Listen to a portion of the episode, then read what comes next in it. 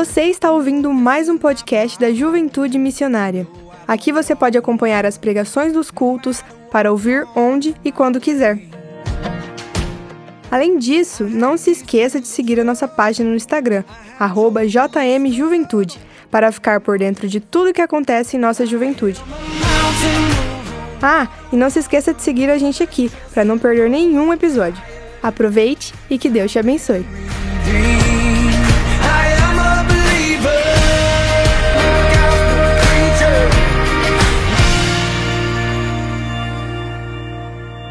Believer significa crente. Só que ser crente não significa que você vai ser um adolescente que crê em Jesus. Porque crente você pode ser em qualquer coisa. Tem adolescente que crê na reencarnação. Tem adolescente que crê no espiritismo. Tem adolescente que crê é, em uma força maior. Tem adolescente que crê que o mundo é Deus. Tem adolescente que crê que não há Deus. Tem adolescente que crê na sorte. Tem adolescente que crê no signo. Ah, eu sou peixe, eu sou escorpião, eu sou isso, eu sou aquilo. Tem adolescente que crê em muitas coisas. Mas deixa eu te falar, todas estas crenças não são as crenças exclusivas em Jesus. Não é uma crença exclusiva em Jesus. A gente tem que aprender, galera, que nós como cristãos nós temos que colocar o nosso coração alinhado com o coração de Deus. Você tem que crer nas coisas que Deus fala que é verdade, porque Deus é a verdade. Então, Deus nunca disse que você tem signo. Deus nunca disse que você vai ter a chance de se reencarnar. Deus nunca disse nada a respeito dessas coisas por aí. Você precisa entender que a sua mente tem que mudar a tua mente precisa mudar, porque senão você, escute bem, não vai viver a vida que Deus quer para você. E uma crença que a gente precisa mudar, a primeira aqui nesta noite, é a crença sobre o permanecer. A crença sobre o permanecer. Por quê, pessoal? Se você não entender que na sua adolescência você vai ter sofrimentos, você nunca vai ficar firme com Jesus. Deixa eu dizer isso para vocês, tem que estar tá atento a isso. Porque tem adolescente que está sofrendo dentro da sua própria casa, com a família. Tem adolescente que não quer mais viver. Eu recebo mensagens, pessoas me perguntando sobre isso. Pastor, o que fazer quando a gente não quer mais viver?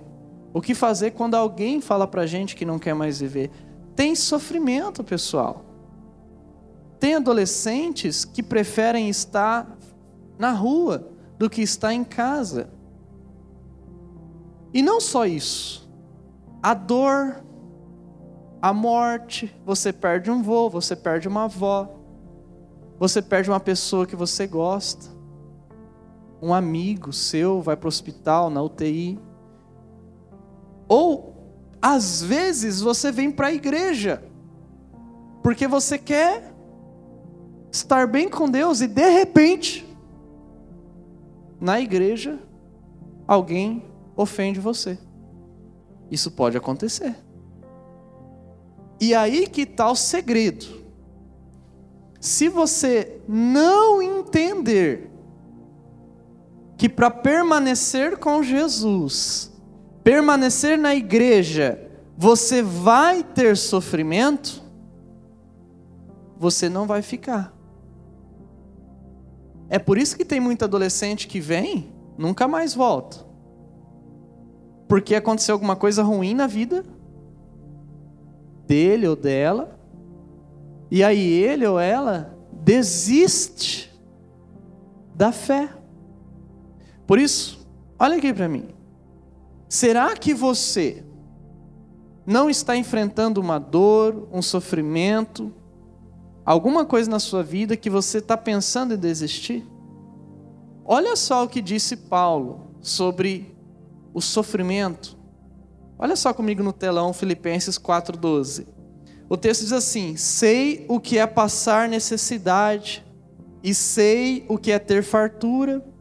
Aprendi o segredo de viver contente em toda e qualquer situação. Olha só, pessoal. Seja bem alimentado, seja com fome, tendo muito ou passando necessidade. Olha para esse texto. A pessoa que está escrevendo isso, que está dizendo isso, é um seguidor de Jesus. Ele está dizendo que aprendeu viver com a dor. Sabe, a gente não vai viver um momento na nossa vida, na nossa adolescência, aonde não vai ter mais dor, vai ser só coisa maravilhosa. Não vai existir isso. Então qual é o segredo? É você aprender a viver. Tá com dificuldade na tua casa? Você tem que aprender a orar. Alguém aqui na igreja ofendeu você? Você tem que aprender que você tem que perdoar e que uma pessoa não representa o todo. Ah, pastor, estou enfrentando crise dentro de casa porque está faltando coisas. Você tem que aprender a ser grato a Deus quando tem pouquíssimo. Pastor, está tudo muito bem, eu acho que eu nem preciso de Deus. Você tem que aprender a amar a Deus quando você tem muito. Pastor, você não entende. Meu pai é viciado nisso, naquilo. Minha mãe é uma viciada nisso, naquilo. Você não está entendendo. Não, eu estou entendendo você tem que aprender a interceder por eles. Pastor, meu amigo virou a cara para mim, não, não entendo. Você tem que entender que amigos se vão e que outros chegam. Se você não entender que a dor é parte significativa da sua vida, você não vai viver. Escute bem isso, porque quando eu tinha sua idade, ninguém me ensinou isso. E você tem a oportunidade de aprender nesse instante. A dor, o sofrimento, é parte significativa da sua vida. O que é ter dor e sofrimento como parte significativa da sua vida? Isso é a mesma coisa de dizer que a dor sempre vai estar perto de você ela vai ser sua amiga, sua companheira ao longo da sua vida. Pastor, então não quero viver. Não, não tem outra forma de viver. É essa. Quando você nasce, você já nasce chorando. Você cresce, já quer subir no sofá, já quer fazer aquelas atrapalhadas todas, já cai, bate a cabeça. Vai lá, enfia o dedo da tomada. A mãe e o pai correm atrás com chinelo, mordendo os beijos. Hum, moleque. Você vai para a escola, chega lá na sua adolescência, você se apaixona por uma menina que nem quer olhar para tua cara. Agora deixa eu te contar uma coisa. Posso? É só o começo. Qual é então a esperança de viver. A esperança de viver é você cumprir o teu chamado. E o teu chamado, como uma menina e um rapaz de Deus, é falar para as pessoas que aquilo que te sustenta pode sustentar ele, que é Jesus. Ponto. Jesus é a razão da nossa vida. Quando eu estava na minha adolescência sofrendo, passando por um monte de coisa dentro da minha casa, a única coisa que me sustentava era a fé. A única pessoa que me sustentava era Jesus. Quantas vezes eu chorei ajoelhado orando a Deus? Então, por favor, você que nessa noite entenda, só Jesus é o teu sustento. Dor vai ter. Então não fica querendo desistir por causa da dor, não. Ah, acabou a minha vida. Não. Vai lá, enfrenta. Se o que eu vou dizer aqui para você agora servir de exemplo para você, eu, por exemplo, meus pais se divorciaram quando eu tinha 10 anos de idade. Foi muito difícil. Que eu queria meu pai e minha mãe junto. Eu descobri um monte de coisa errada do meu pai, da minha mãe. Você imagina uma criança saber essas coisas? E eu não contava para ninguém, não falava para ninguém, ficava sofrendo sozinho, angustiado. Depois meu pai foi embora, ficou eu com a minha mãe. E as coisas ficaram muito difíceis, a gente passou necessidade dentro de casa, de não ter alguns alimentos, de não conseguir pagar coisas, não pagar aluguel, esse tipo de coisa. Aí depois a minha mãe encontrou uma outra pessoa que eu não queria aquilo. Não queria de jeito nenhum, eu fiquei revoltado. Minha mãe ficou grávida e eu não aceitava de jeito nenhum, não aceitava, não aceitava. Eu queria fugir, eu queria ficar na rua, eu queria, sei lá, não queria estar dentro de casa. Aí depois, dentro da minha casa, começou a virar um inferno de brigas e brigas e brigas. E aí entrou dentro da minha casa o vício das drogas. E foi muito difícil, porque eu via um membro da minha família que morava comigo, com, vivendo nas drogas, com o efeito das drogas, levando pessoas para dentro da minha casa para usar drogas. E eu, uma criança que não podia fazer nada. E depois o marido da minha mãe foi preso. E a gente ficou em casa sozinho, com a minha irmãzinha pequenininha, que nem andava ainda, sem ter o que comer praticamente. Minha mãe precisou ir trabalhar. Eu precisei cuidar da minha irmãzinha de, com ainda usava fralda, tinha que trocar fraldinha, tinha que fazer comidinha e todas as coisas para ela. Uma criança. E fui passando por isso. Tinha às vezes muita raiva dentro do meu coração, às vezes muito ódio, às vezes sentimento de vingança, sentimento de morte, às vezes. E aí membros da minha família dentro de casa ameaçava de, é, de morte. Outra pessoa muito importante da minha família, da minha casa, falou que ia se matar.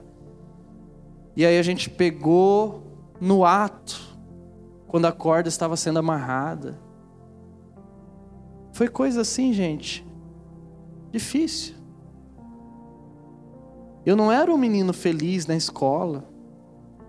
Me sentia sempre para baixo, não tinha autoestima não acreditava em mim. A única coisa que eu gostava de fazer era jogar futebol, mas por conta de todas as coisas ruins dentro da minha casa, eu era uma pessoa desacreditada. Então, quando eu ia jogar para valer, eu não conseguia, eu travava. A única coisa que eu gostava da minha vida, por causa da falta de confiança que foi gerada.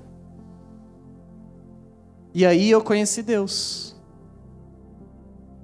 E aí eu descobri que existia Jesus Cristo e que Ele daria força para suportar tudo aquilo e mais do que suportar, para que eu não me rendesse a todas as coisas ruins.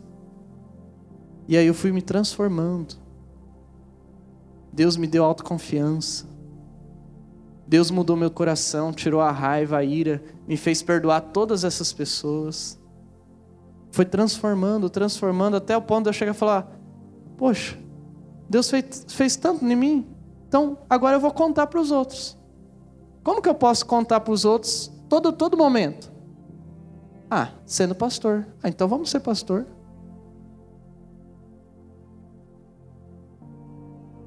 A vida vai ter sofrimento. Você tem que entender. Não pode desistir de Jesus por causa de uma coisinha. Segunda coisa que nós precisamos transformar, segunda crença na nossa vida, é a crença sobre a recompensa. Deixa eu dizer uma coisa para você. É, tudo que você plantar agora, você vai colher no seu futuro.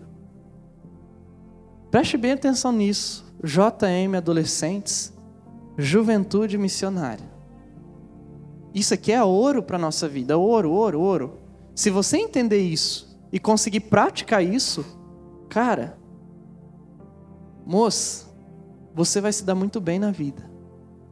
Mas se você não levar a sério isso, você vai se dar mal. E sabe, uma coisa aqui que você tem a oportunidade é de fazer uma vida maravilhosa. Mas depende de você, você tem que querer. A gente não pode te obrigar. Então entenda, o que você plantar agora, você vai colher amanhã. Vou dar um exemplo para você.